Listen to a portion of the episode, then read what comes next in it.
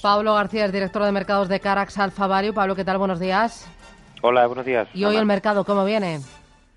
Bueno, viene relativamente tranquilo, un poquito ligeramente a la baja a los futuros, pero visto las publicaciones de resultados que estamos teniendo con unas exigentes eh, estimaciones, pero que se están cumpliendo las expectativas, con una macro mm. relativamente eh, moderadamente optimista y también unos bancos centrales que siguen apoyando el movimiento y una cierta estabilidad geopolítica después de lo ocurrido mm. en, Francia. Tenemos a 17 veces beneficios los índices, el stock 600 eh, europeo y un boom que por lo menos empieza a tener más, más sentido común, ese 0,435, la caída los precios de, los bonos y ese apetito por el riesgo por la renta variable. Así que de momento relativamente tranquilo. Eh, hoy leo en el diario ABC que Saracho estaría pensando en vender el Popular. Eh, cuando llegue la acción a 1,2 euros y dice que antes del verano.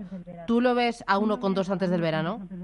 No, no lo vemos. Y de hecho los últimos resultados fueron eh, fueron bastante malos. Hemos reducido el precio objetivo precisamente un 22%, hemos ajustado a la baja las estimaciones de, BPA, eh, la mora fue un desastre, a nivel de solvencia se quedan en una zona bastante complicada, incluso el intrinsic value lo hemos bajado en torno al 33%, nuestra valoración ronda los 0,78 euros por acción.